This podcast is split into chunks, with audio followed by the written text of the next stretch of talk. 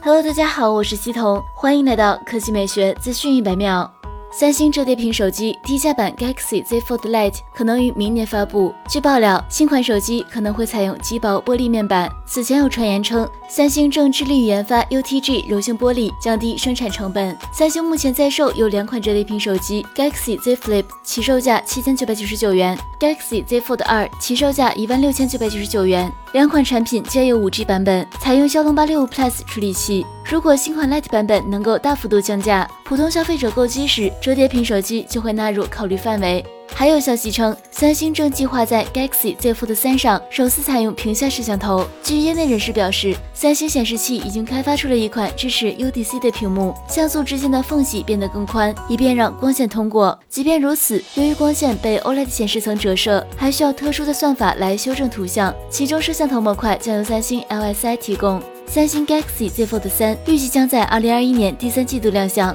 采用 UDC 将有助于巩固其旗舰的地位。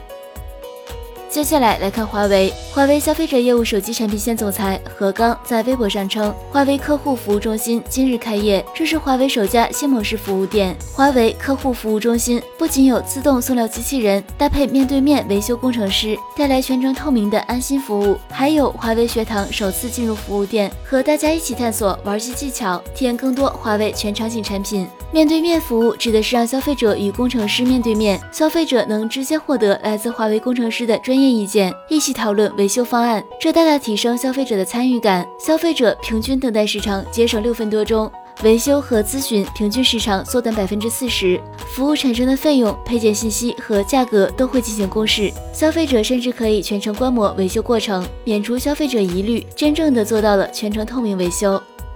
好了，以上就是本期科技美学资讯每秒的全部内容，我们明天再见。